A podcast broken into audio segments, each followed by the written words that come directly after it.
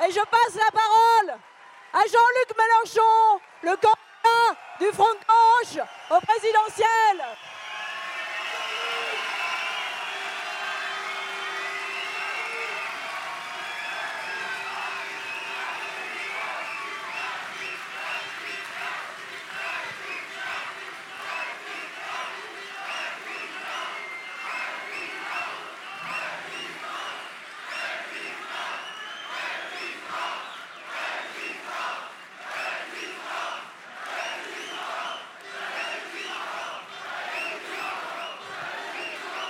Merci les amis.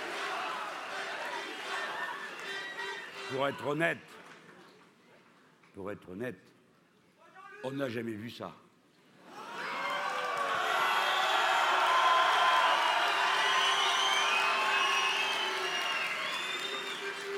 Un meeting à deux étages. Tout à l'heure, je suis allé donner un petit signal amical avec Pierre et Daniel à tous nos camarades et nos amis euh, qui sont dans la deuxième salle. Et à un moment, on m'a dit il faudra peut-être aussi aller dehors parce qu'il y en a qui sont dehors. Mais enfin, trois meetings dans la même soirée, c'est trop pour nous. Merci d'abord à vous tous, les militants qui avaient rendu possible l'organisation de cette belle soirée.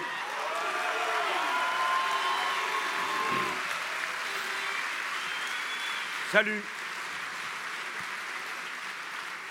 à toutes les délégations qui sont venues parfois de loin.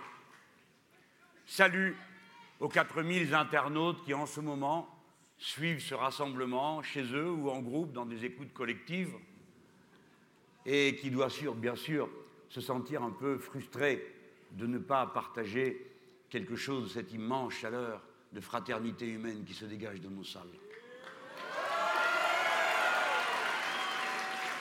Un salut aussi à ceux qui regardent la télé, car ce soir, BFM et iTélé nous retransmettent.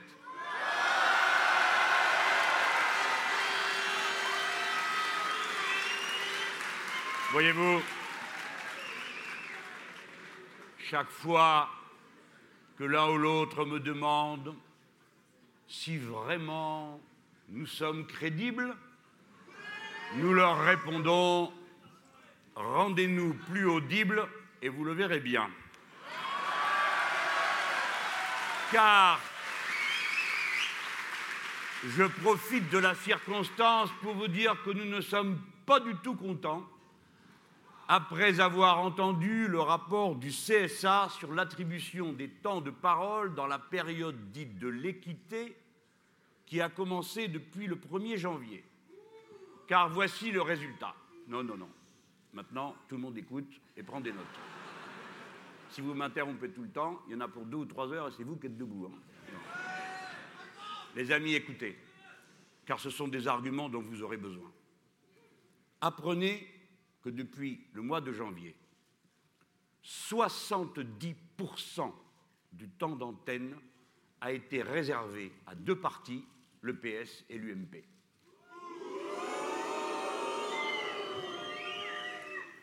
Que va-t-il se passer pour corriger cette situation? Rien. Ça va continuer. C'est la raison pour laquelle je veux tout de même devant vous, et en vous demandant d'écouter avant de crier, les records que d'aucuns ont battus.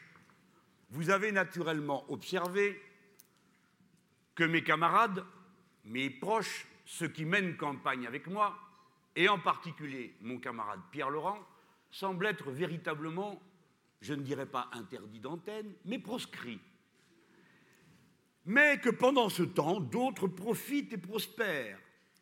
D'après le CSA, sur M6, nous aurons eu, Pierre, moins de 1% du temps d'antenne politique. Mais 60% de ce temps a été donné à Madame Le Pen.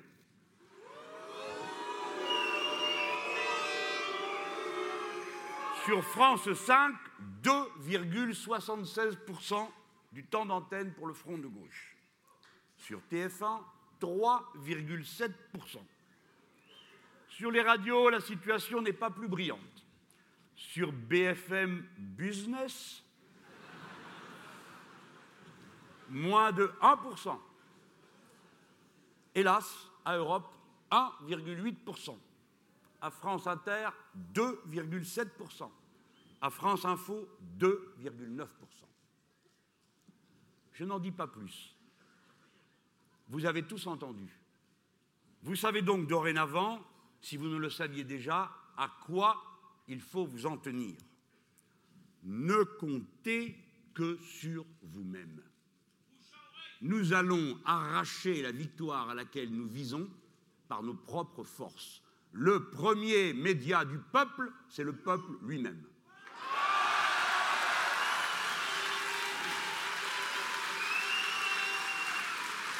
À ceux qui nous regardent et qui ne comprennent pas ce que nous sommes en train de faire, je veux leur expliquer. Et peut-être aussi pour ceux qui viennent dans un meeting de gauche pour la première fois de leur vie.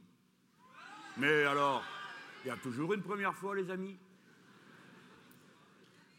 Nous venons dans une réunion comme celle-ci d'abord prendre des forces.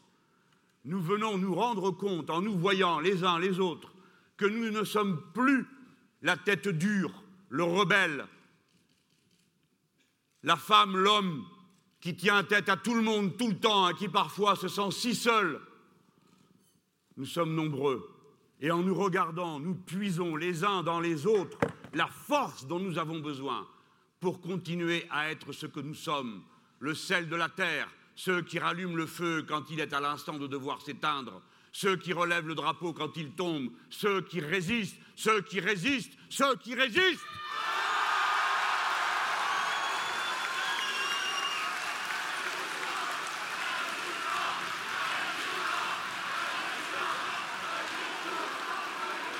Nous venons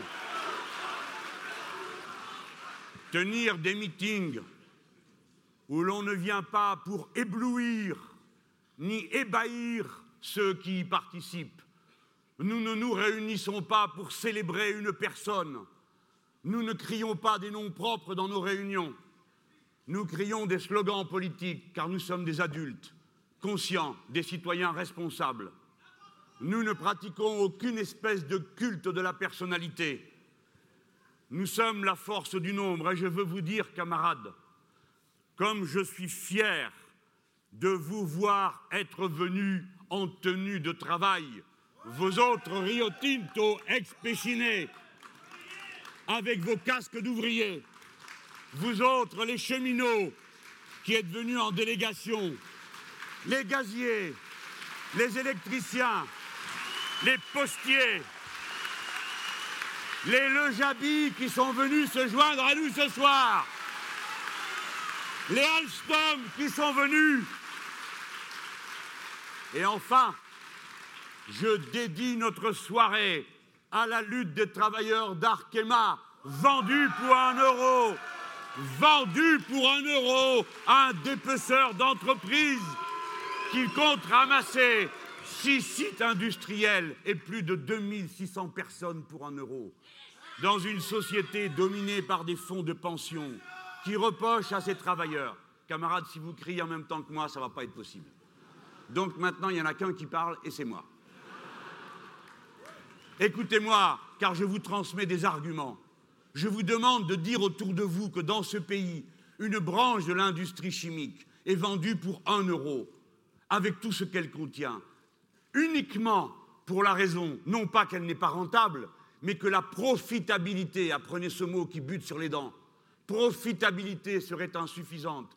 Ils ramassent déjà sur l'ouvrier du 16, du 17% de taux de profit et ils veulent avoir du 20, du 21, raison pour laquelle ils préfèrent se couper un morceau du bras.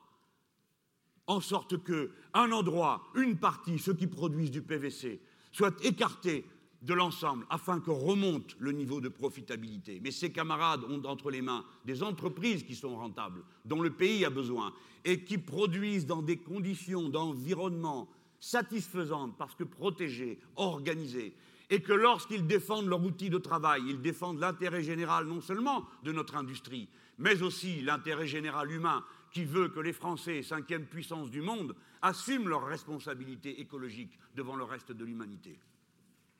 Mes amis, Vous êtes venu en tenue de travail et vous êtes une sorte de pied de nez qui est fait à ceux qui prétendent que la classe ouvrière serait vouée au Front National. La classe ouvrière consciente et organisée, elle agite ses drapeaux au front de gauche, elle a une conscience de classe, elle vit dans la solidarité et la fraternité humaine. Nous avons appelé au combat. Nous avons appelé au combat contre la xénophobie et le racisme. Et je dis à la petite tête qui a dit sur une radio Mélenchon y arriverait plus facilement s'il s'occupait lui aussi des immigrés. Eh bien, je m'en occupe pour dire que je refuse la haine, que je suis fier que l'on fasse France de tout bois, que nous vivons dans la solidarité, que je suis fier que ma patrie soit la première dans toute l'Europe pour ce qui est des mariages mixtes et que nous donnerons des papiers à tous les travailleurs sans papier. Nous leur en donnerons parce qu'ils payent des impôts. Nous leur en donnerons pour qu'ils puissent se syndiquer, pour qu'on arrête d'opposer les travailleurs les uns aux autres, que celui qui n'a pas de papier sorte de la peur du quotidien, ne se demande pas s'il reverra ses enfants le soir ou le lendemain, pour que l'on cesse la traque comme on l'a commencé partout dans ce pays, pour faire du chiffre. Tout cela est inhumain. J'assume avec fierté le point de vue qui est celui du front de gauche. Nous sommes les ennemis jurés de la xénophobie et du racisme, et nous extirperons les racines du mal de chaque tête dans ce pays. La France, c'est liberté, égalité, fraternité, ça ne regarde pas la couleur de la peau.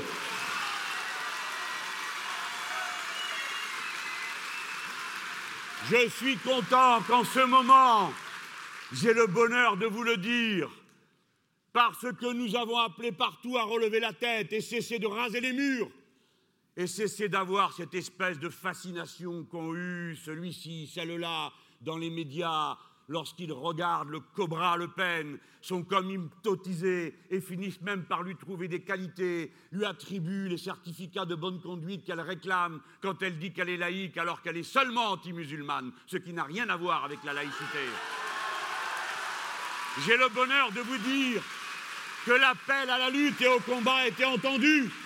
En ce moment, la voici qui est allée dans l'île de la Réunion et il semble bien qu'elle est fraîchement accueillie eh bien, nous adressons un salut fraternel à nos frères et nos sœurs de la Réunion qui, pacifiquement et tranquillement, viennent fièrement dire Non, madame, nous ne mangeons pas de ce pain-là. Vous n'êtes pas la bienvenue pour nous.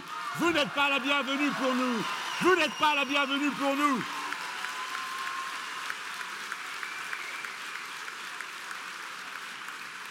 Vous revoilà, les gens, avec notre beau drapeau rouge qui a failli être celui de notre République au cours de la Révolution de 1848 et qui le fut à la Commune de Paris.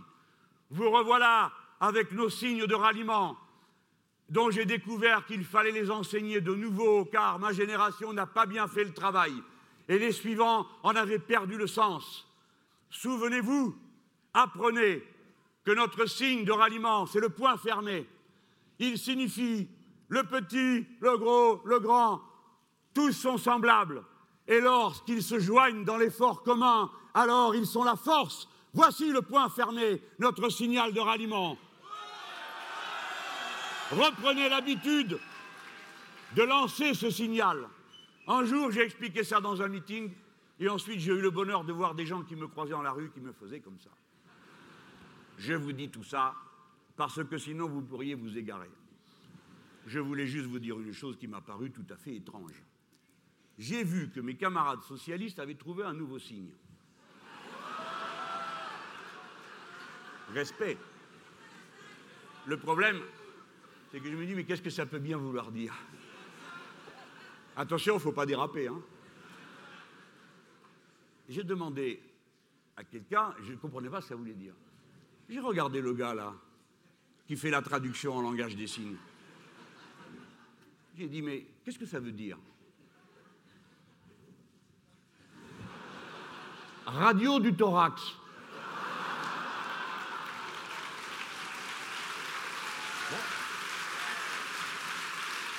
Ça doit être leur signal de ralliement. Radio du thorax, radio du thorax. Eh bien, allons-y, faisons des radios du thorax.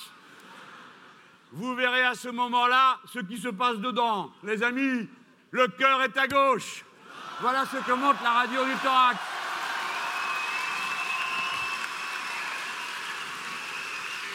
Et le portefeuille à droite. Et puisqu'on parle de cœur, et que vous avez peut-être entendu dire que j'aime les histoires d'amour, et comme on m'a reproché d'être trop intellectuel, parce que vous êtes censé n'y rien comprendre, je m'en vais vous lire un vers de Paul Éluard à propos du cœur, car il exprimera ce qui se passe ici. Un cœur n'est juste que s'il bat au rythme des autres cœurs.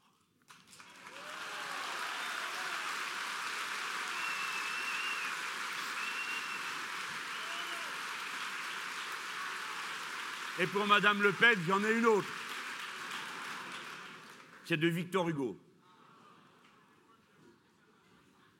Madame, voici ce que dit le poète. La haine, c'est l'hiver du cœur. Maintenant, camarades, amis, pour que notre campagne porte ses fruits, il faut qu'elle suive le fil que nous lui donnons.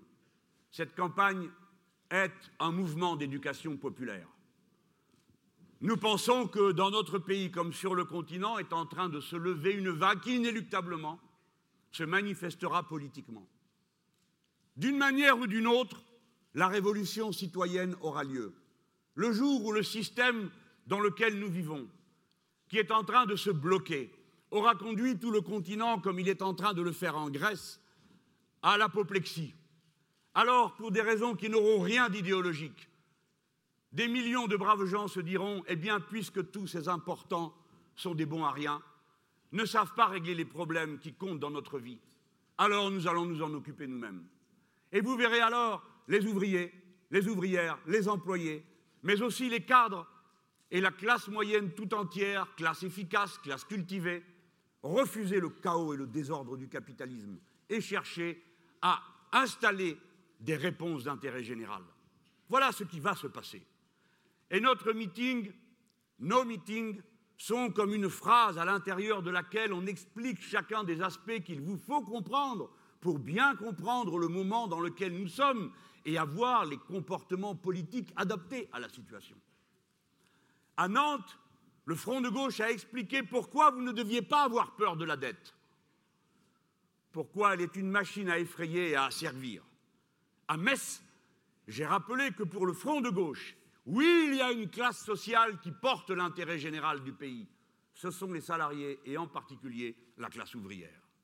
À Besançon, nous avons fait la démonstration que l'on pouvait définanciariser l'économie, libérer les travailleurs des situations comme celles qui ont lieu à Arkema, libérer l'économie tout entière du parasite que représente le capital financier.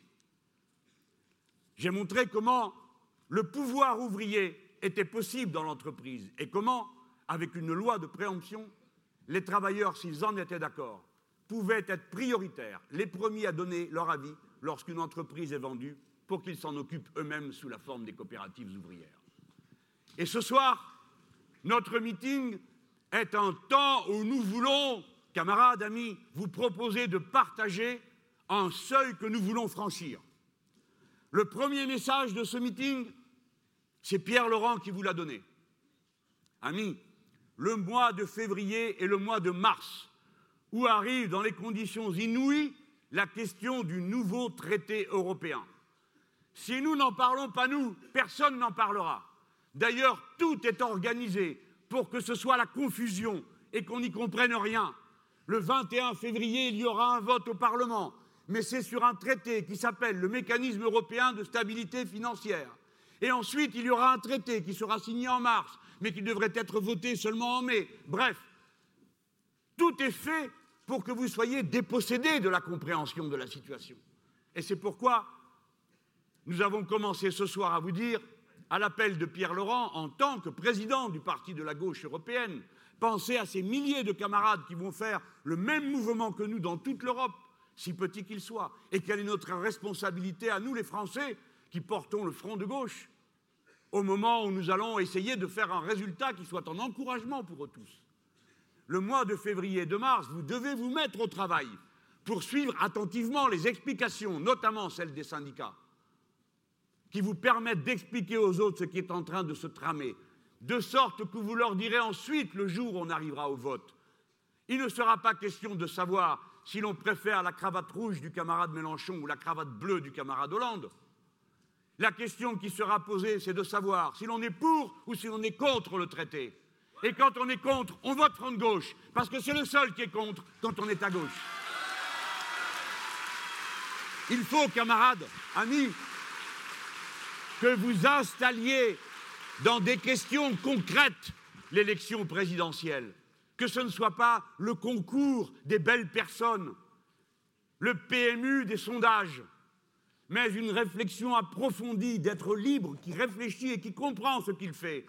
Nous ne savons pas si nous serons majoritaires, mais nous savons que nous ne le serons jamais si nous ne construisons pas patiemment, avec intelligence et raisonnement, ce qui fait notre force de cohésion. La conscience, la tête, c'est par la tête que nous allons gagner le peuple français à la cause du front de gauche. Et moi, dans ce que je dois vous expliquer ce soir, et qui est au moins aussi compliqué que ce que Pierre a essayé de faire tout à l'heure, je dois vous parler d'une question d'une extrême gravité. Le grand chamboule-tout social que vient de décréter le président Nicolas Sarkozy dimanche dernier. Je sais ce que vous en pensez, ce n'est pas le sujet.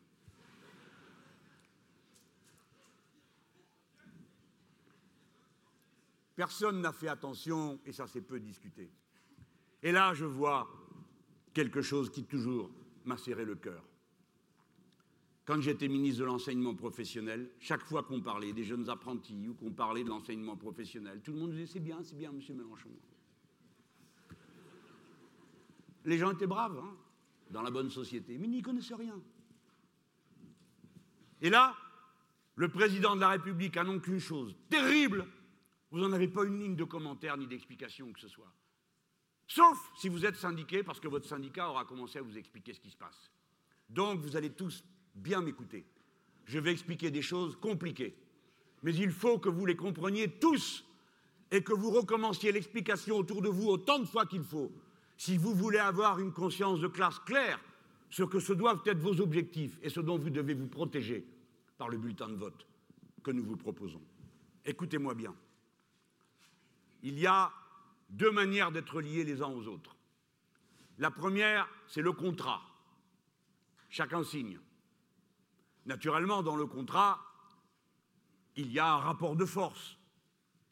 Quand le patron vous propose de signer un contrat, par exemple un contrat de travail, ce n'est pas vous qui définissez la paye, ce n'est pas vous qui décrivez le poste de travail, et ainsi de suite. C'est le contrat. Et d'un autre côté, il y a la loi. Dans le système des Français, la loi est au sommet des normes juridiques. Les normes juridiques, c'est l'ensemble des dispositions prévues par la loi sur tous les sujets. Donc il y a une hiérarchie des normes. En haut, il y a la loi. Ensuite, il y a l'accord de branche, celui que signe le syndicat avec le syndicat patronal. Et nous, en France, quand un tel accord est signé, la loi vient après étendre à tous les travailleurs le bénéfice de la convention collective quand elle est bonne. Car aucune convention collective ne peut avoir un contenu inférieur à ce que la loi prévoit. La hiérarchie des normes vous protège quand vous négociez. Vous le comprenez C'est très important que tout le monde le comprenne. Donc, à ce moment-là, vous avez quelque chose qui est unique en Europe, qu'on ne vous dit jamais. On vous dit tout le temps, vous avez vu, dans l'Europe du Nord, ils sont bien plus syndiqués que vous, etc., et patati et patala. On oublie de vous dire une chose, les syndicats dans notre pays sont extrêmement combatifs, et bien plus que dans d'autres. Mais comme nous avons la loi, mes amis et camarades, Qui est-ce qui profite de la signature d'une convention collective? Tout le monde. C'est ainsi que nous marions le combat social et le combat républicain. La classe ouvrière est la première classe républicaine du pays, car c'est elle qui a intérêt à ce que la loi soit la même pour tous et que le code du travail s'applique à tout le monde de la même manière. La classe ouvrière, classe d'intérêt général, est une classe nécessairement républicaine, car elle ne peut pas s'offrir le luxe de ne pas l'être. Dans les autres pays d'Europe, quand une convention est signée entre le patron et les syndicats ouvriers, ne profitent du bénéfice de la convention que ceux qui sont syndiqués. Et les patrons ne respectent la convention que si eux-mêmes sont membres du syndicat patronal. Vous comprenez, les amis, qu'alors, ceux qui ne sont pas membres du syndicat, et voilà pourquoi le taux de syndicalisation est si élevé. Mais voilà aussi pourquoi les travailleurs sont totalement démunis lorsque les patrons refusent de signer. Ou lorsqu'ils disent Mais nous, on s'en fiche, on est en fonds de pension, on ne vous connaît pas, on ne discute pas avec vous. Et c'est comme ça qu'au Danemark, dont on a entendu parler de toutes les manières, on a vu à un moment donné jusqu'à 20% de la classe ouvrière danoise ne plus être protégée par aucune convention collective. Tandis que nous, le 95% de la classe ouvrière est protégée par des conventions collectives qui ont été étendues par la loi. Voilà les bases de ce qu'il faut savoir. Vous comprenez que pour le patronat, c'est un problème gigantesque depuis toujours.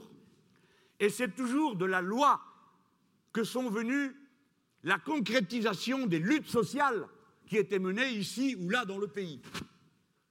ce lien entre la loi et la lutte sociale, c'est en quelque sorte la base du système de la République sociale dont nous nous réclamons.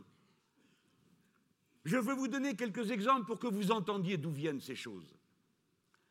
L'indemnisation des accidents du travail étendue à tous les travailleurs, 1895, par la loi. Création des retraites ouvrières et paysannes. il y en avait des systèmes de retraite dans certaines entreprises. En 1910, la loi. Création des congés payés et de la semaine de 40 heures, 1936, sur la base de la grève générale, par la loi. L'instauration du salaire minimum, 1950, par la loi. La retraite à 60 ans, la cinquième semaine de congés payés en 1981, encore par la loi. Les 35 heures en 1997, c'est encore la loi. On ne peut pas citer un seul exemple d'un progrès général pour la classe ouvrière et les salariés du pays qui soit venu d'autre chose que de la combinaison entre la lutte et la loi. Jamais les autres n'ont rien lâché dans la négociation sans y avoir été contraints. Contraints par la lutte et la mobilisation sociale, contraints par la loi. Ce système-là, il est le cœur de notre système de défense et de progrès social. Et pour nous, le progrès social, ce sont seulement notre vie, notre vie quotidienne, mais c'est aussi le moteur de l'économie elle-même. Car pour nous, le progrès économique est le résultat du progrès social. C'est parce qu'on est soigné, c'est parce qu'on a la bonne paye, c'est parce qu'on est respecté que l'économie va mieux. Et quand on n'est pas respecté, quand les payes est minable, quand tout le monde est dans la peur du lendemain, alors le marché se contracte. Il y a moins d'activité, donc il y a moins de, il y a moins de recettes fiscales, donc il y a plus de déficit. Il y a un lien entre le progrès social, le progrès écologique et le progrès économique, tandis que les autres pensent qu'il faut d'abord produire, fermer vos gueules et on verra après. Voilà les deux systèmes qui s'opposent. Maintenant, que vient de décider Qu'est-ce qui est en train de se tramer?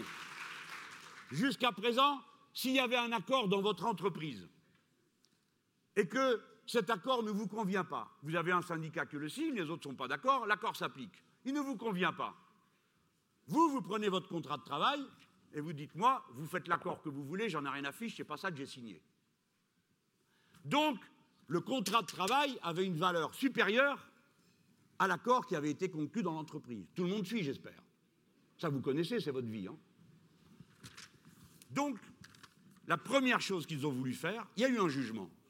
Et le juge a donné raison à l'ouvrier, qui a dit Ah oui, vous avez raison. Donc, ils ont commencé par casser ça. Dorénavant, s'il y a un accord dans l'entreprise, il s'impose à vous, même si vous n'êtes pas d'accord. Et il ne vous reste que deux solutions fermer votre bouche ou partir. Ou être licencié pour faute. Ça, ils l'ont voté la semaine dernière. Vous n'en avez pas beaucoup entendu parler. c'est une proposition de loi de l'UMP. Vous vous rappelez UMP UMP, le bulletin qu'il faut jeter à la poubelle quand on rentre dans le bureau de vote. Rappelez-vous que si vous souffrez au travail, que si quelqu'un a le moyen de vous mettre le pied sur la tête parce que vous ne pouvez pas vous défendre, parce que vous avez besoin de la paye, et que comme ils vous tiennent au chantage, ils vous font subir n'importe quoi, et après ils vous disent en plus les gens sont d'accord. C'est leur libre choix. Quelle liberté il y a entre le faible et le fort? Entre le faible et le fort, c'est la loi qui libère, et c'est la liberté qui opprime. C'est la loi qui nous libère. Voilà la vérité. Donc ils ont réglé ce premier point. Et maintenant, voilà le deuxième, le plus terrible, où nous avons une expérience de lutte sociale. Voici le deuxième point. Monsieur Sarkozy a décidé qu'il donnait deux mois aux organisations syndicales ouvrières pour se mettre d'accord sur un nouvel accord qui se transformerait par la loi. Et qu'est-ce qu'il y aurait dans cet accord? Qu'est-ce qu'il y aurait dans cette loi? Dorénavant, quand il y a un accord de branche ou quand il y a un accord d'entreprise, il s'impose même si ce n'est pas dans la loi. Ça veut dire, amis, camarades, mes chers concitoyens, citoyens, oui, je dis citoyens, parce que le citoyen, la citoyenneté, c'est le pouvoir. Le pouvoir qui fait que la loi s'applique à tous parce que nous la décidons tous. Et lorsque nous ne pouvons plus décider tous de la loi, alors nous ne sommes plus en démocratie. Et lorsque nous ne pouvons plus dire ce qui est bon pour tous, alors nous ne sommes plus en République. Voici ce qu'il a décidé donc. Dorénavant, le contrat local sera supérieur à la loi. Cela signifie qu'ils vont pouvoir faire à toute la France ce qu'ils ont fait au Conti. Peut-être que vous vous en souvenez. Les camarades à Conti, dans un endroit où il n'y a pas beaucoup d'industrie, on leur a dit vous allez maintenant travailler 40 heures et être payé 37. Vous allez travailler le samedi. Et tout ça, ça ne sera pas des heures supplémentaires. Et les camarades ont miséré, galéré, discuté. Que fallait-il faire Il faut comprendre, il ne faut pas jeter la pierre à ceux qui cèdent dans de telles conditions. Les uns ont cédé, pas les autres. Et notamment pas notre camarade Xavier Mathieu. Gloire à sa combativité. Gloire à l'exemple qu'il donne. Alors les contis sont allés travailler, être payés moins et le samedi aussi. Et à la fin, ils ont été misérablement trahis. La boîte a quand même fermé, alors qu'elle était profitable. Mais le patron est parti avec le carnet de commande. Voilà ce qui s'est passé. N'ayez jamais confiance. Ne leur faites pas confiance. Ils vous trompent, ils vous trahissent tout le temps. C'est la loi qui vous protège. Ne vous abandonnez pas à accepter de discuter un par un, usine par usine, vos droits sociaux, vous seriez perdus. Groupez-vous avec vos syndicats qui sont confédérés pour défendre vos intérêts de classe.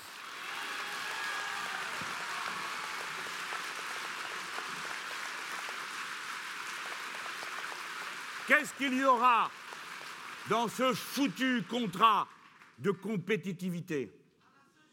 La baisse des salaires et la variation du temps de travail au gré de l'activité de l'entreprise. Vous avez entendu? La durée du travail, hebdomadaire et peut-être même quotidienne. Le niveau des salaires. Les conventions collectives qui s'appliquaient jusque-là. Vous ne pouvez rien décider. Soit vous acceptez, soit vous démissionnez, et vous n'aurez même pas d'indemnité de licenciement ni d'assurance chômage. J'ai pris la peine de vous expliquer ces choses dans le détail pour faire que chacun d'entre vous, dorénavant, s'ils ne le savaient déjà, comprennent mieux pourquoi on veut si souvent vous détourner de l'idée qu'en tant que salarié et ouvrier, vous constituez une classe sociale, que vous êtes les plus nombreux dans le pays, et que si les ouvriers, les salariés, qui bientôt se verraient rejoints, j'en suis certain parce que je les connais, par nombre des techniciens supérieurs et de l'encadrement, alors c'est vous qui avez la décision. Vous êtes les plus nombreux. C'est vous qui avez la décision. Si vous vous y mettez tous avec votre bulletin de vote, si, au lieu de voter à la tête du client, dirons-nous à ceux qui se comportent de cette manière, ou au ballot qui dit Oh, je m'en fous, c'est tous les mêmes, On lui dit va mettre un bulletin de vote pour défendre ta peau, pour défendre tes droits, pas pour machin, Pierre, Paul, Jacques. Regarde, qui défend la République sociale? Qui défend la loi? Qui défend la loi contre le contrat et qui s'y oppose? Ami, si tu n'as rien compris, comprends au moins ça. Il s'agit de ta vie, il s'agit de ta paye, il s'agit de ton temps de travail, de ce que tu peux mettre à la disposition de ta famille. Ton bulletin de vote prolonge ton bras et ta tête. Non, ce n'est pas un bout de papier inutile. Et c'est parce que la situation est à ce point de gravité. Je vous demande maintenant à nouveau de m'écouter avec attention. Je veux adresser un appel à mon camarade François Hollande. Nous ne savons pas ce que les électeurs décideront. Bien sûr, nous sommes en concurrence. Oui, c'est vrai, le front de gauche voudrait passer en tête de la gauche. Il va se battre à la loyale pour convaincre. Nous n'avons d'adversaire qu'à droite. Notre objectif est de chasser Sarkozy. Et notre tâche particulière à nous, le Front de gauche, celle que nous nous sommes donnée, c'est de chasser Le Pen des usines, de les chasser des milieux populaires, de les chasser de nos cités. Voilà la tâche que nous avons prise. Nous sommes concurrents. Nous sommes concurrents avec nos camarades socialistes. Je viens de leur rang, vous le savez. Et je sais que dans cette salle, il y a de nombreux militants socialistes.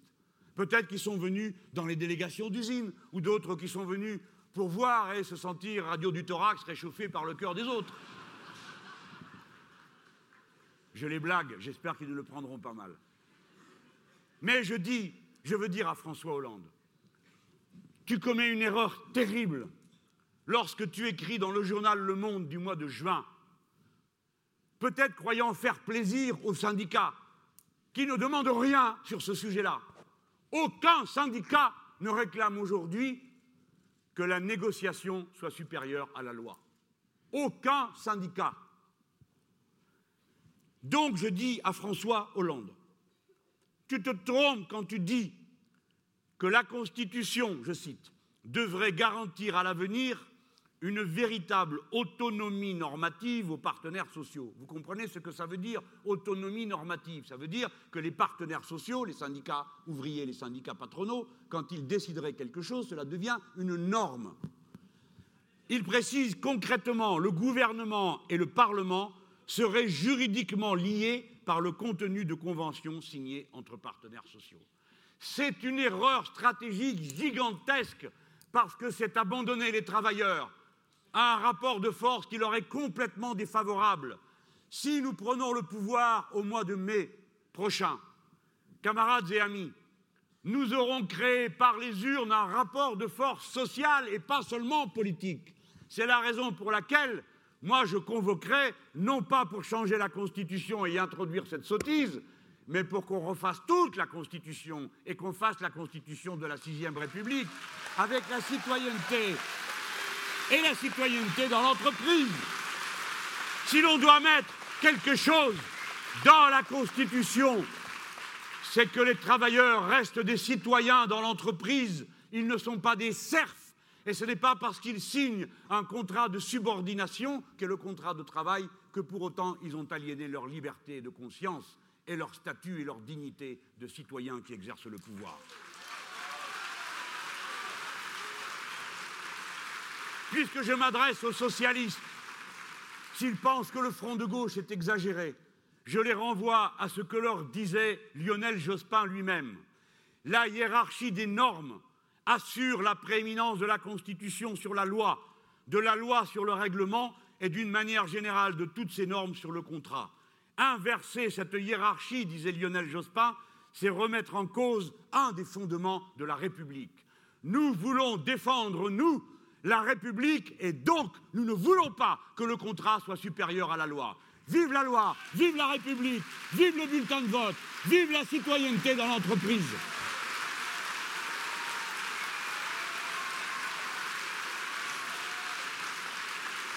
Je viens de vous dire le complot qu'a ourdi Sarkozy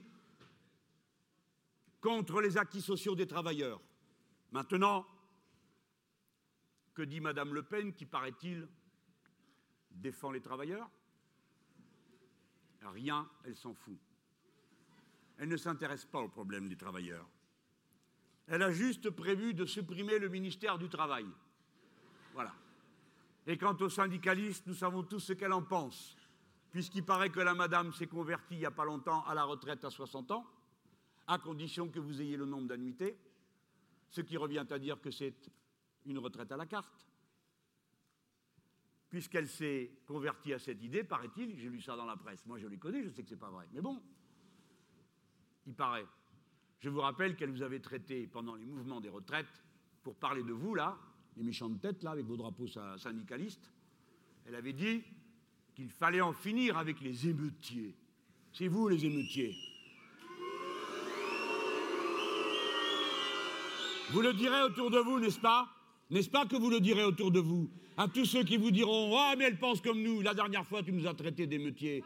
Pendant que nos camarades perdaient les jours de paye, pendant qu'ils s'usaient à aller et venir dans toutes ces manifestations et ces rassemblements, cela nous tirait dans le dos et nous traitait d'émeutiers. Et c'est maintenant cela qu'on nous présente comme les représentants de la classe ouvrière. Quelle mauvaise plaisanterie Quelle mauvaise plaisanterie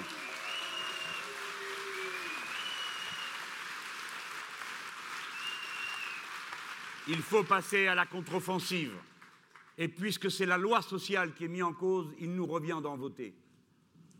Dans les prochains jours au Sénat, mon futur ministre du Travail, la camarade Annie David, présidente de la Commission des affaires sociales et par ailleurs membre du Parti communiste français, va déposer une loi avec les autres parlementaires du Front de gauche pour interdire les licenciements boursiers. Je dis à tous mes autres camarades, les écologistes, les socialistes, qui siègent aussi au Sénat, aidez-nous, votez avec nous la loi contre les licenciements boursiers votez avec nous. Ou sinon, dites à tous les travailleurs pourquoi vous ne votez pas avec nous quand il s'agit de l'intérêt général?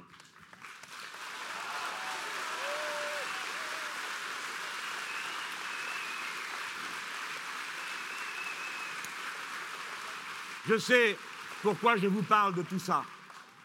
Vous n'en entendez pas parler souvent. Et il y en a qui me reprochent de faire des discours compliqués. Mais ce n'est pas du tout compliqué. Quand on est concerné, on comprend tout de suite. C'est compliqué pour ceux que ça n'intéresse pas parce que ça ne les concerne pas, qui peuvent vivre d'autre chose que de leur travail. Et voyez-vous, les amis, la misère qui s'abat sur nous et sur notre pauvre pays, elle porte un nom, c'est la peur du lendemain. Et la peur du lendemain, elle s'est répandue dans toutes les catégories sociales. Ça s'appelle la précarité. Tout le monde comprend ce que ça veut dire, la précarité. On n'est sûr de rien.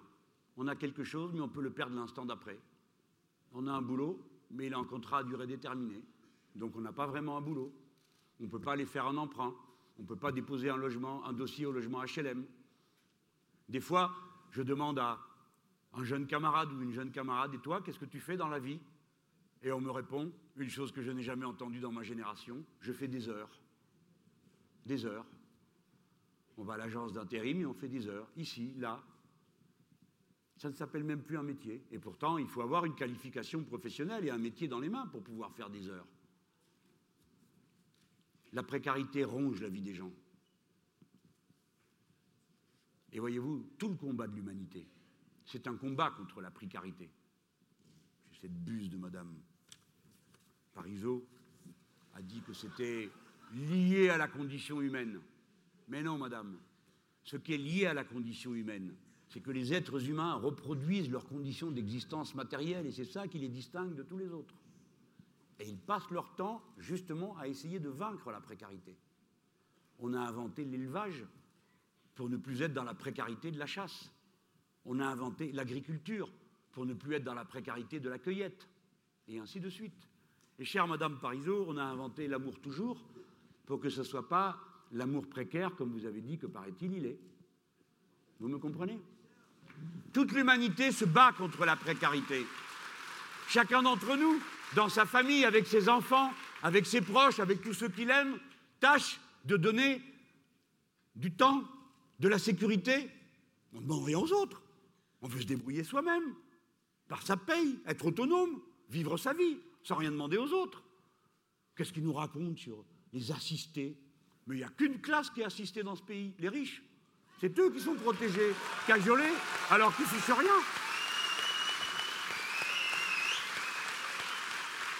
Jamais les travailleurs ont demandé à être assistés. Nous sommes la classe solidaire, ce n'est pas pareil. Nous nous soutenons les uns les autres. La solidarité, c'est une lutte contre la précarité. On n'est plus tout seul, on est avec les autres, donc on est plus fort de la force des autres. Et voyez-vous, maintenant, le 80% des postes de travail qui sont proposés sont des contrats à durée déterminée. Un jeune, je n'en reviens pas quand j'ai vu le chiffre, parce que je me rapportais à ma génération. Un jeune, avant d'avoir un contrat à durée indéterminée, il attend de 8 à 11 ans de galère, d'intérim, de petits boulots, de CDD et ainsi de suite. De 8 à 11 ans. Comment on a pu en arriver là? Sinon parce qu'on a détricoté petit à petit tout le code du travail. Lorsque j'étais jeune homme, c'était le contrat à durée indéterminée qui était la norme et tout le reste, on appelait ça contrat atypique. Maintenant, c'est le contrat atypique qui est la norme et le contrat à durée indéterminée qui est l'exception. Il faut en revenir au contrat à durée indéterminée. Le front de gauche propose d'y revenir. Si c'est moi que vous élisez, 48 heures après, le temps que je m'installe, je fais installer le compteur d'électricité pour payer mon électricité moi-même. Et ensuite, je signe. Je signe 850 000 travailleurs précaires des trois fonctions publiques d'État sont titularisés.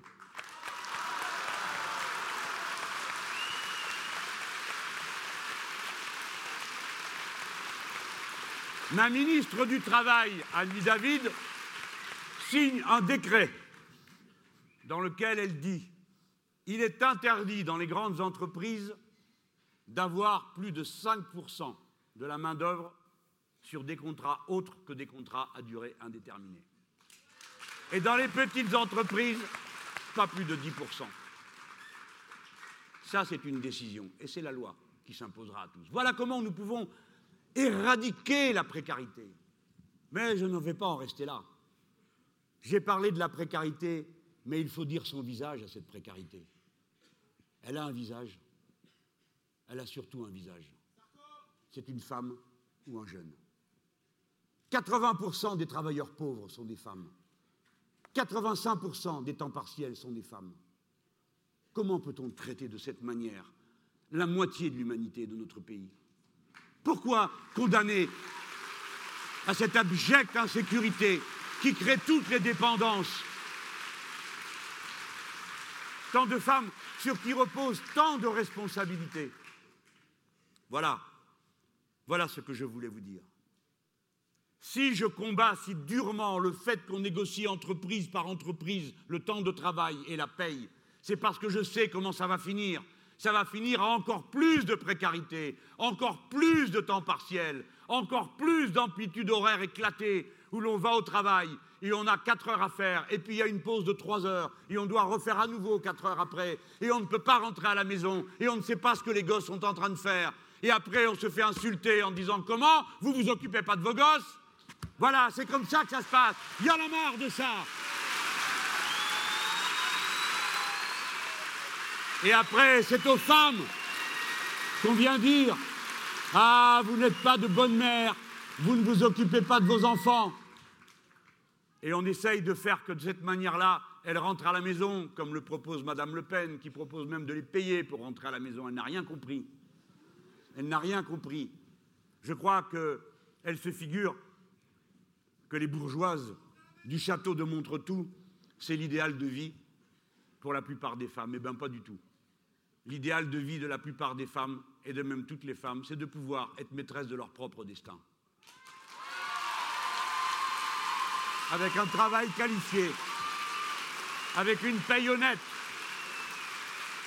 Madame Le Pen, Madame Le Pen, elle a deux choses à vous dire, les filles. Premièrement, rentrez à la maison, vous occupez de vos gosses. Deuxièmement, votre aptitude à engendrer doit devenir un destin. Raison pour laquelle elle propose de revenir sur le droit à l'avortement en déremboursant le droit à l'avortement.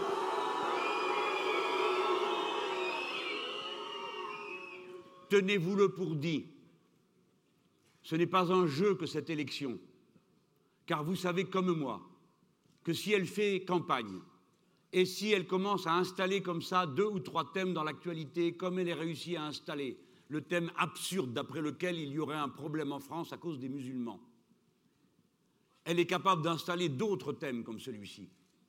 Et vous verrez alors l'ennemi commencer à intégrer dans son propre discours. Peut-être que vous ne le savez pas, mais le Parti populaire en Espagne, c'est-à-dire le parti de droite, a participé à des manifestations contre le droit à l'avortement. Faites attention, chacune des libertés qui ont été conquises, qui tiennent à notre dignité, à notre conception de l'être humain, d'abord comme un être libre, fondé à être libre et à n'être jamais soumis à aucune des déterminations ou que la nature ou la société impose à chacun. Chaque maître que nous avons gagné contre ce qui semble être une évidence. Il y a des petits, il y a des grands, il y a des forts, il y a des faibles. Et nous, en dépit de cette apparence différente, il y a des hommes, il y a des femmes, il y a une structure cachée, culturelle, qui s'appelle le patriarcat, qui donne le pouvoir aux hommes contre les femmes. Chaque fois que nous avons avancé d'un pas contre toutes ces évidences, pour instaurer l'égalité, la similitude, l'identité entre eux des êtres humains, quand bien même ils sont différents, chaque fois que nous avons avancé, il a fallu gagner le terrain, mètre par mètre. Et à la première occasion, ils font tout reculer. Voilà ce qui est en jeu. Voilà pourquoi je voulais vous montrer comment ces choses se tiennent les unes avec les autres.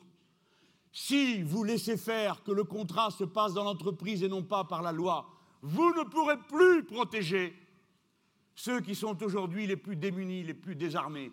Quelle résistance voulez-vous qu'oppose à un patron une femme qui a du temps partiel, dont dépend toute la maisonnée pour vivre, qui passe son temps à pleurer pour essayer d'avoir un peu plus d'heures de travail, qui le plus souvent est payée au SMIC, car c'est elles qui sont les premières payées au SMIC, et que quand on me hurle dessus parce que je propose avec le front de gauche le SMIC à 1700 euros, que je me tue à dire que nous sommes prêts à renoncer à notre revendication du SMIC à 1700 euros si on nous explique comment on peut vivre avec 1000 euros. Et surtout qu'on nous explique comment on peut vivre avec moins de 1000 euros, parce que c'est le cas d'une masse de travailleurs dans ce pays, et particulièrement des femmes, parce que le SMIC, comme ils ne le savent pas, le SMIC n'est pas un salaire mensuel, c'est un prix horaire. Vous le comprenez tous parce que vous vivez ça et vous l'avez autour de vous. Quelle résistance voulez-vous qu'on trouve parmi celles qui sont déjà prises à la gorge et dont toute l'autonomie, la dignité, la capacité à s'occuper de leur famille dépend de cette pauvre paye? Camarades, la lutte sociale n'est pas, comme ils le disent, une lutte pour des privilèges. Ce que nous avons, ce ne sont pas des privilèges, ce sont des acquis sociaux, acquis de la lutte. Et les acquis sociaux sont des acquis de civilisation. La classe ouvrière, les travailleurs, les salariés, les techniciens portent, parce qu'ils sont les défenseurs de l'intérêt général, l'idée même de la civilisation. Les autres ne portent qu'une chose, l'intérêt particulier. Ils ne portent qu'une chose, la cupidité. Ils pensent que l'unique moteur dans la vie, la seule chose qui intéresse les gens, ce serait l'argent. Ils ne comprennent rien à ce que sont nos vies et nos motivations. Il faut faire reculer cette infecte pensée égoïste qui fait que des fois on ose me jeter à la figure. Mais vous, monsieur Mélenchon, qui êtes si bien indemnisé, c'est vrai. C'est vrai. Pourquoi défendez-vous les autres? Parce que dans leur tête, ils n'arrivent même plus à comprendre que la morale qui consiste à dire profite et tais-toi n'est pas la mienne, ni celle d'un très grand nombre de ceux qui, comme moi, ont eu l'avantage dans l'existence de bénéficier du résultat de la lutte des autres. Non, c'est pas notre morale, profite et tais-toi. Notre morale, c'est préoccupe-toi des autres. Sois solidaire. Il n'y a qu'une seule humanité et on ne peut pas être heureux dans un océan de malheur.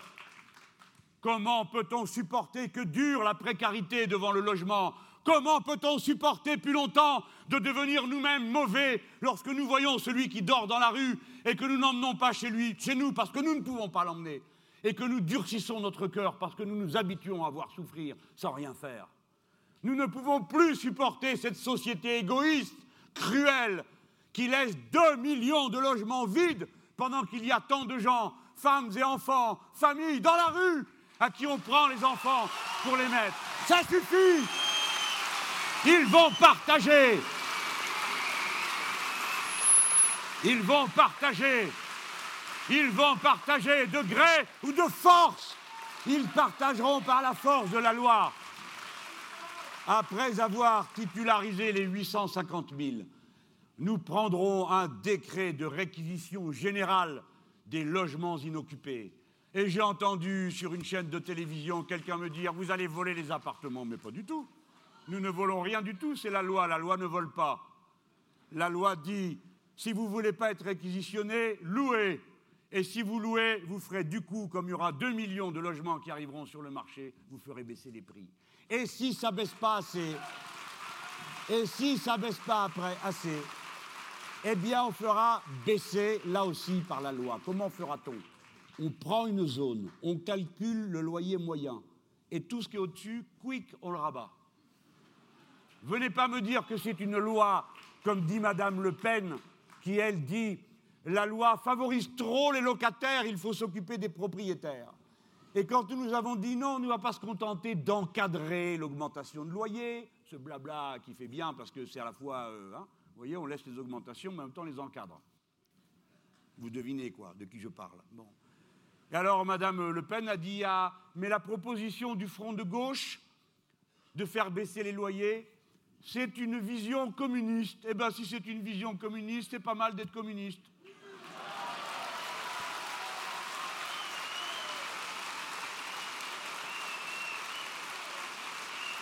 Si c'est ça être communiste, moi je suis communiste. Ça me dérange pas. Oui, mais à chaque fois, je vous rappelle qui est quoi là-dedans.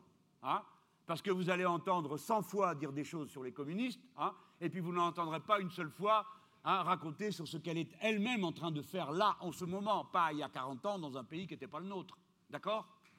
Je veux rappeler ces choses parce qu'il faut faire de l'éducation autour de nous.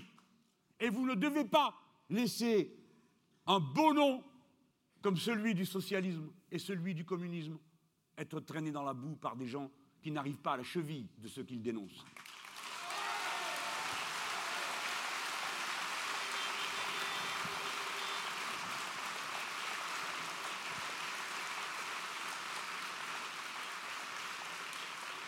C'est pas tout, il y en a encore pour elle. Qu'est-ce qu'elle vous propose? Mais vous ne le saurez jamais si je ne vous le dis pas. Qu'est-ce qu'elle propose? L'objectif n'est pas de construire le plus possible de logements sociaux. À bon entendeur, salut. Pour nous, le Front de gauche, l'objectif est de construire le plus de logements sociaux. C'est exactement l'inverse. Nous allons en construire 200 000 par an. Et je vous dis qu'on peut faire du beau logement social, de belle qualité, agréable à vivre, bien placé. Et je vais vous dire que si vous me proposez un beau logement social, agréable à vivre, si je pouvais avoir une petite terrasse, ça m'arrangerait. Bien isolé parce que je ne veux pas vivre avec les voisins. Dans des cités comme celles que nous avons dessinées et qui étaient si belles, la Villeneuve à Grenoble ou mon quartier de Vilaine. Et tous ces beaux quartiers nous avons fait notre vie avant qu'on y mette une misère telle que plus personne n'arrive à vivre. Eh bien, si vous faites ça, je vous donne mon appartement et je vais vivre avec les autres. Parce que moi, je n'ai jamais voulu être propriétaire, j'ai voulu être bien logé, c'est pas pareil. Et je leur ai dit cent fois, les gens, vous avez voulu les faire rêver. On va faire une France de propriétaires, a dit M. Sarkozy.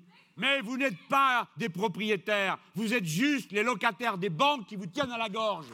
Voilà, ballot.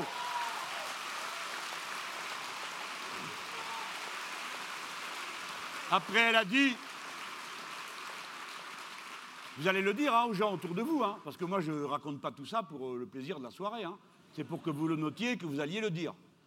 Donc elle ne veut pas de logement social. Si vous connaissez un ballot qui vous explique que la marine l'intéresse, et lui dit T'as pas besoin de logement, toi bien sûr, ni ton fils non plus, ni ta fille non plus. Ah si j'en ai besoin, ben justement, alors on va pas voir marine, parce qu'elle, il n'y en a pas. Elle propose d'organiser la destruction des cités construites dans les années 1955 à 1970, c'est-à-dire 6 millions de logements. Elle dit qu'il y a aujourd'hui une réglementation étouffante de l'immobilier. Je ne sais pas qui ça étouffe, à mon avis, ça étouffe que les locataires. Et après, comme elle n'arrête jamais une bêtise, elle dit que la première cause de la crise du logement, ce sont les immigrés.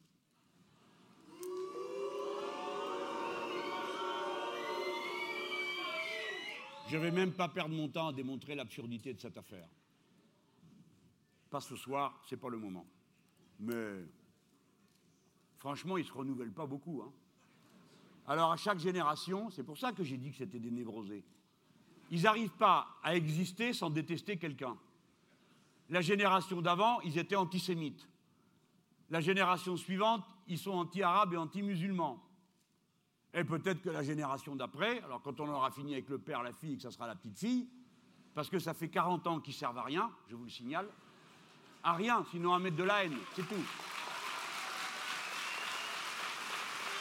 La génération suivante s'en prendra aux taoïstes et aux bouddhistes, parce qu'il y a des Chinois partout, comme vous le savez. Voilà ce que sont ces gens. Oui, c'est de la névrose, d'être incapable de comprendre son propre pays. Dans ce pays, ceux qui y sont étrangers, c'est ceux qui ne le comprennent pas. Nous sommes un peuple mélangé et nous sommes fiers de l'être. Nous sommes fiers de faire France de tout bois. Voilà. Et, ceux qui ne comprennent pas, on va leur expliquer. Figurez-vous que nos enfants ne vont pas lire dans le code de la nationalité ce qu'ils ont droit de se faire quand ils s'aiment. Il nous reste à vous apprendre cette vérité que le cœur humain n'a ni frontières, ni papier d'identité. Et que il faut être drôlement bête pour avoir comme idée de supprimer l'aide médicale d'État ou de la réserver après un temps de probation à ceux qui, tout en étant clandestins, ont bien voulu se déclarer sans aller en prison et être éjectés aussitôt. Parce que la madame n'a pas compris que les microbes non plus, ils n'ont pas de papier. Et que donc, si vous laissez quelqu'un malade, le microbe, il s'en fout de savoir si la personne qui est à côté, elle a des papiers ou elle n'a pas de papiers, si c'est un Français ou si c'est un immigré. Voilà la raison pour laquelle, si vous n'entendez pas la voix du cœur, au moins entendez la voix de la raison ce parti ne vaut rien.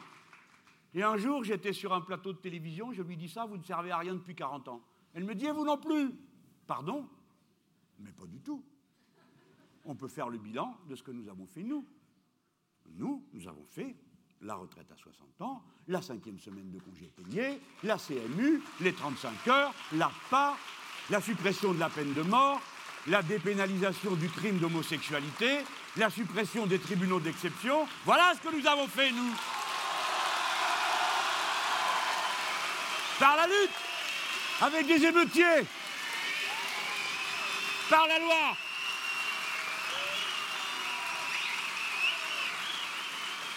Par la victoire électorale, en combinant la lutte sociale et la lutte législative. Mes amis, il y a bien des manières de juger d'un système. Celui-ci, vous le voyez bien, est à bout de souffle. La parole du futur, c'est nous qui la portons. Je ne sais pas combien de temps ça va prendre. Quand nous, nous proposons un horizon à l'économie du pays avec la planification écologique, quand je vois maintenant, dans chaque usine où je vais, où les camarades mènent des luttes pour défendre leur emploi, je vois cette classe ouvrière d'intérêt général. Partout, les camarades défendent leur emploi, mais me disent aussitôt nous, nous faisons ceci et nous pouvons faire cela, cela sera bon pour l'environnement. Ce matin, les camarades d'Arkema, c'est eux qui m'ont expliqué pourquoi leur manière de produire était une manière plus stable, plus sûre, plus écologique que ceux qui se produiraient si leur usine est délocalisée et qu'elle est faite dans un pays où les travailleurs sont surexploités et où il n'y a aucune réglementation sur l'environnement. Quand je suis allé à Emreal, ce sont les camarades qui ont trouvé un procédé qui fait qu'en utilisant le bois résiduel de la pâte à papier, on peut produire de l'huile qui peut être raffinée dans la raffinerie à côté. Petroplus. La classe ouvrière est pleine de préoccupations solidaires non seulement entre elles, mais avec le reste de l'humanité. Ce n'est pas vrai ceux qui font des caricatures et qui croient que l'écologie serait seulement réservée aux beaux quartiers parce que les gens y seraient assez intelligents pour comprendre. Ceux qui sont les premiers à pâtir du saccage de l'environnement, ce sont les travailleurs. Ce sont ceux qui sont condamnés à la malbouffe parce que la paye est petite. Alors que si on donne la bonne paye, l'ouvrier ira comme les autres s'acheter du bon manger. il ira acheter du biologique. Et alors on paiera le paysan correctement. Et voilà pourquoi la revendication sociale du SMIC à 1700 euros est une revendication écologique.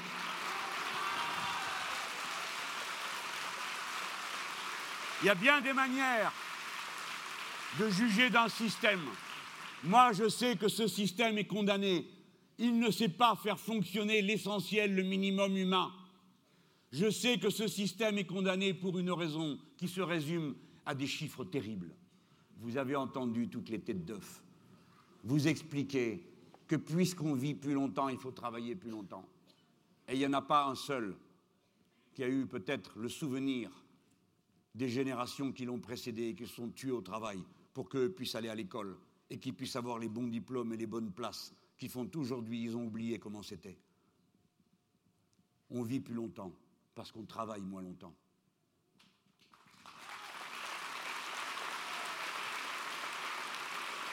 Et quand on fait travailler les gens plus longtemps, alors on en condamne certains à mort.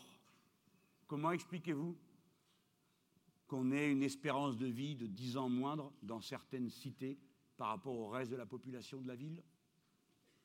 Comment expliquez-vous cette chose horrible que sur le vieux continent, qui a été le lieu de toutes les conquêtes sociales, l'espérance de vie soit en train de reculer? Quelle chose inouïe Huit pays d'Europe où l'espérance de vie a reculé. Huit pays d'Europe, dont l'Allemagne.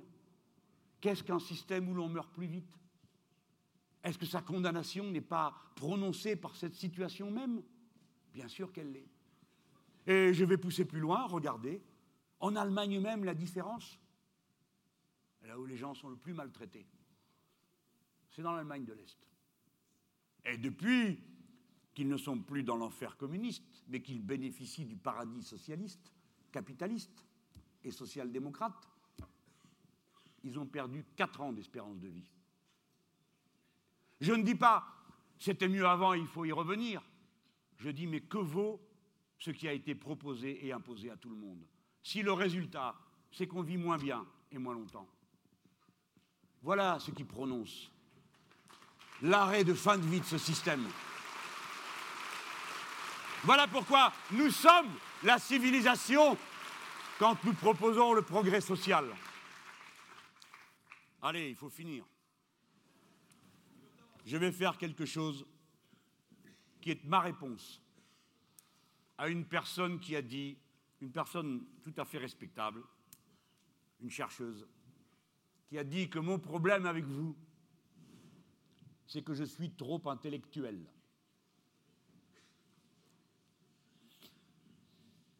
J'ai répondu que je ne l'étais pas assez. Je vais faire quelque chose que personne ne fait dans aucun meeting. Je vais vous lire une page d'un livre.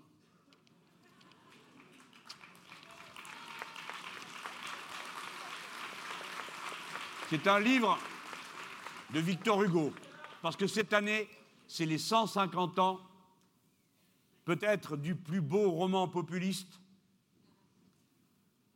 si j'en juge d'après les catégories actuelles, qui a été écrit, Les Misérables. Et voilà une page de Victor Hugo qui est intitulée Le face-à-face des égoïstes et des misérables. En 93, selon l'idée qui flottait, était bonne ou mauvaise, selon que c'était le jour du fanatisme ou de l'enthousiasme. Il partait du faubourg Saint-Antoine, c'est pendant la Révolution de 1789 en 1793. Il partait du faubourg Saint-Antoine, tiens, c'est juste en dessous de chez moi. Tantôt des légions sauvages, tantôt des bandes héroïques. Sauvages. Expliquons-nous sur ce mot ces hommes hérissés qui, dans les jours du chaos révolutionnaire, déguenillaient, hurlant, farouches, le casse-tête levé, la pique haute, se ruaient sur le vieux Paris, bouleversé. Que voulait-il? Il voulait la fin des oppressions, la fin des tyrannies, la fin du glaive, le travail pour l'homme, l'instruction pour l'enfant, la douceur sociale pour la femme, la liberté, l'égalité, la fraternité, le pain pour tous, l'idée pour tous, l'édénisation du monde, le progrès. Et cette chose sainte, bonne et douce, le progrès, poussé à bout hors d'eux-mêmes, il l'a réclamé terrible, demi-nu, la massue au poing, le rougissement à la bouche. C'étaient les sauvages? Oui, oui, mais les sauvages de la civilisation. Il proclamait avec furie le droit, fût-ce par le tremblement et l'épouvante, forcer le genre humain au paradis. Ils semblaient des barbares et ils étaient des sauveurs. Ils réclamaient la lumière avec le masque de la nuit. En regard de ces hommes farouches, nous en convenons, effrayants, mais farouches et effrayants pour le bien, il y a d'autres hommes, souriants, brodés, dorés, enrubannés, constellés en bas de soie, en plumes blanches, en gants jaunes, en souliers vernis, qui, accoudés à une table de velours au coin d'une cheminée de marbre, insiste doucement pour le maintien et la conservation du passé, du Moyen Âge, du droit divin, du fanatisme, de l'ignorance, de l'esclavage, de la peine de mort, de la guerre, glorifiant à demi-voix et avec politesse le sabre, le bûcher et l'échafaud. Quant à nous, quant à nous, dit le poète, quant à nous, si nous étions forcés à choisir entre les barbares de la civilisation et les civilisés de la barbarie, nous choisirions les barbares.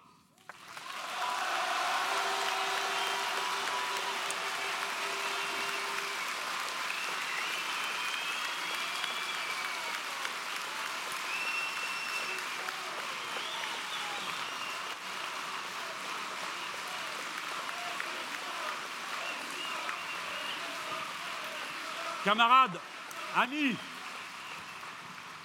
nous sommes en campagne électorale.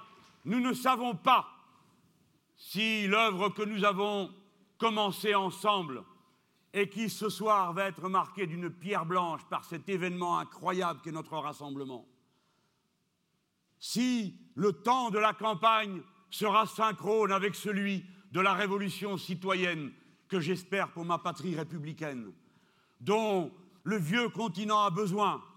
Souvenez-vous à chaque heure du temps qui passera d'ici à l'élection, de notre responsabilité singulière. Si nous faisons le score auquel nous aspirons, ce sera un coup de tonnerre dans toute l'Europe.